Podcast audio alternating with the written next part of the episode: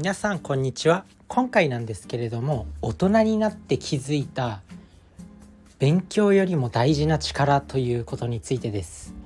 大人になってくるとやっぱいろいろ気づきはありますよね。学生時代って国数英理社の科目があってまあ大学になってもそれがちょっとだけ細分化してまあいろいろあるんですけど哲学とかなんか思想とかなんかそういったものとかあとは工学物理学とかなんかいろいろあるんですけどそういうなんだろう学問じゃなくて大人になってからすごい大事な力っていうか大事なものっていうのがすごく分かってきた。でそれはなんか勉強よりもそっちの力の方が大事なんじゃないかみたいなものが分かってきたんで、まあ、それを紹介したいと思います。まあ、今日2つ紹介するんですけど愛嬌力とあともう一つが継続力がすごく価値があるなっていうふうに思います。まあね愛嬌力。まあ愛嬌のある人って言いますよね。なんかどこか憎めないやつ。でなんかこう親しみやすいとかなんかこう話しやすいみたいな。そういう愛嬌力とあとは継続力っていうまあ物事をコツコツと続ける力。別になんか点数化とかできないけどこういう力って。でも大人になってからそういうなんか点数化できないスキルっていうのがすごく重要になってくる。でまずこの愛嬌力とかと継続力ってどうしたら鍛えていけるのかって思うんですけど まあやっぱね愛嬌は結構笑顔で全て解決するなっていうふうに思います。やっぱいつもニコニコしてる人いつもこうなんだろう口元口角が上がってる人とかこうどこかや物腰柔らかい人っていうのは仕事においても話しかけやすい。目元がこうね笑ってる目元が笑顔になってる涙袋ができて目の目の横にシワができるような感じの朗らかな顔をしてる人っていうのはすごく話しかけやすいしめちゃくちゃそういう話しかけられやすいっていうのはすごく力だと思います。やっぱり愛嬌のある人って人が集まってくるんでで人が集まってくると情報も集まってくるんですよ。だから結果的に仕事ができるようになったりとか、まあ、情報が集まってくるんで、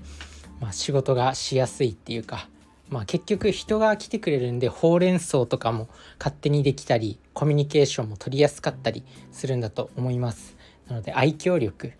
まあ、コミュニケーション力ですねそれを鍛えていくのがいいなと思います。まあ、とにかく笑うことが結構全て根本の愛嬌力になってるのかなって思います。もう笑うとねもう全てが解決するんですよ。笑うとコミュニケーションにおいて、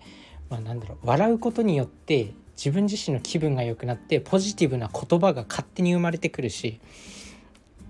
なんだろうコミュニケーション術とかなんかそういう営業の中で仕事において相手にどうやったら懐に取り取り入りやすいか心理学とか学ぶ人もたくさんいると思うんですけどで、まあ、心理学とか学ぶと、まあ、それぞれねテクニックがあったり、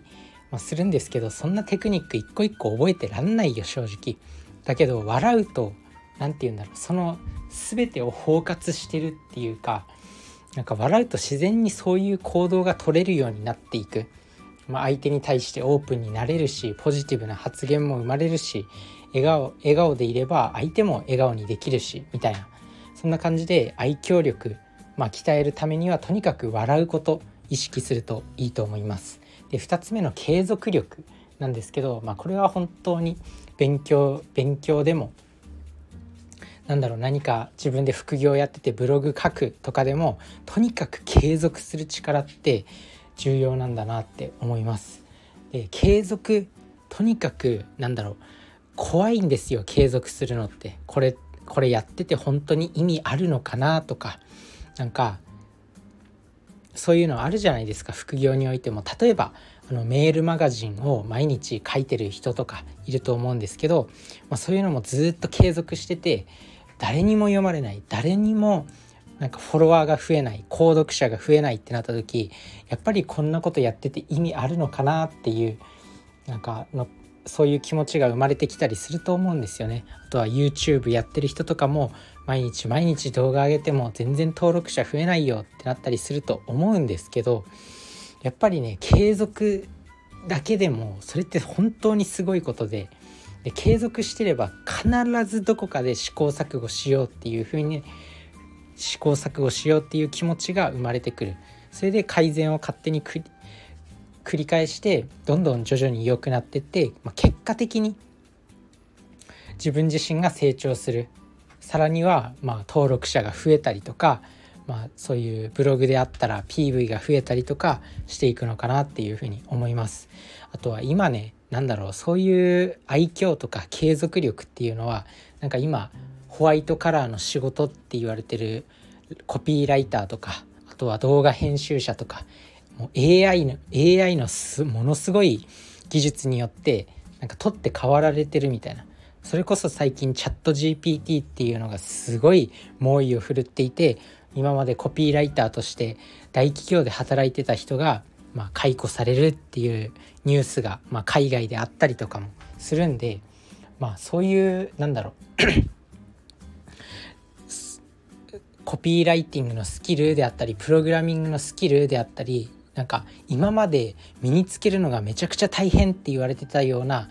あの仕事それで報酬の高い仕事っていうのがどんどん取って代わられるようになっちゃった。まあ、そんな中であの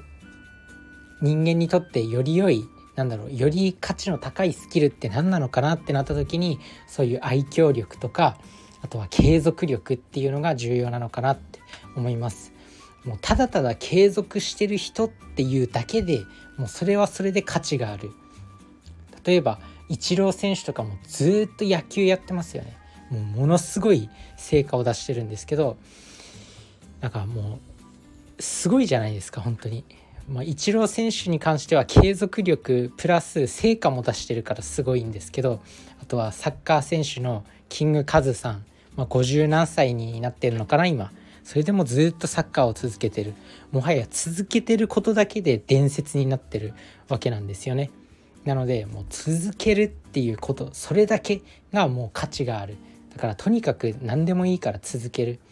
まあなるべくね何でもいいから続けるとは言っても、まあ、毎日なんだろうダラダラするっていうのを続けるのは良くない。ダラダラするっていうのは別に続けるっていうことじゃないからあれなんだけど例えば毎日読書をするっていうのをもうもう20年続けるとかもうそのぐらいのスパンでもうずっと続ける。あとは投資とかもそうですよね。投資って、まあ、FX とかなんかギャンブルみたいな投資じゃなくて投資でもずっと継続することが大事。インデックス投資って言われてるような、まあ、月々まあ3万3,000円ぐらいで積み立て NISA みたいな感じで投資していくのがやっぱり一番良かったりとかやっぱり継続できることっていうのが最も価値がある。力だと思うんですよね。なので、まあ、愛嬌と継続力。この2つは、まあ、大人になって自分自身がこう勉強今までやってきたなんか学歴社会の競争の勉強よりもこの愛嬌とあとは継続する力っていうのがすごく価値があるのかなって思います。是非鍛えてみてください。とにかく何かまあ自分自身もこのポッドキャストを毎日継続してるんですけど何か毎日継続したりとかあとは愛嬌に関してはもうとにかく笑う笑うようにするもうそれを心がけてみてください結構ね自分自身のこの人生が好転してきたように思います。いいいい感じになってきました。なのでそういったなんか点数化できないけどなんか大事な力っていうのを、ま、鍛えてみるといいと思います、まあ、そんな感じで、まあ、愛嬌と継続力を紹介してきたんですけどやっぱ点数化して出せるものっていうのも欲しくなってくる時があるんですよね。まあこっからはちょっと雑談なんですけどやっぱ大人になってくるとやっぱねなんかそういう目に見えないスキル点数化できないスキルっていうのがなんか大事になってきてもうなんだろう自分がどのぐらいの実力があるのかっていうのが分かんなくて不安になるんですよねやっぱ。なんだかんだこう自分にできるのかみたいな不安が訪れたりするんでやっぱそういう時にペーパーテストの実力の点数っていうのはすごくなんかこう点数化されるっていうのはある一定のその力があるんだなっていう指標になってすごくなんか自信にはなるんですよね。だから資格とかなんか TOEIC の勉強とかするのかなって思ったりします。自分自身もやっぱねなんかねもう一回受験したいんですよ。で、まあ、東京大学受験したい。ものすごくもう今なら東大に入れる自信があるんですよね。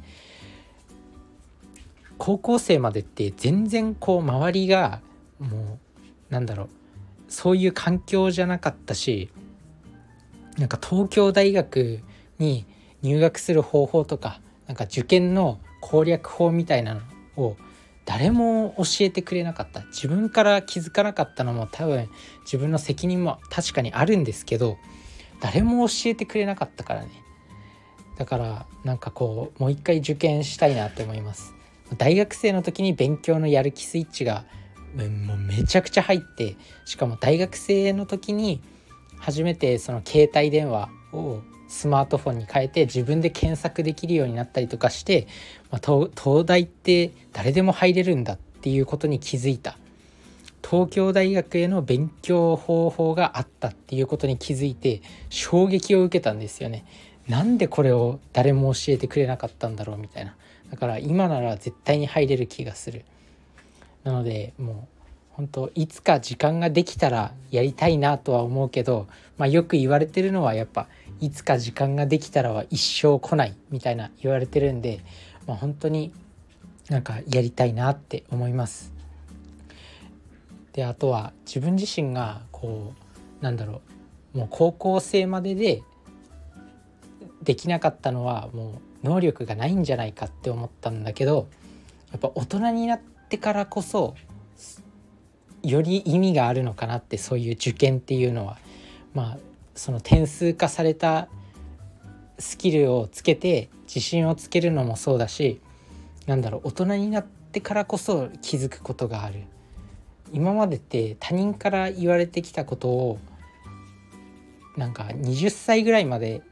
って学生学生の時までってなんだかんだ言って先生がいたから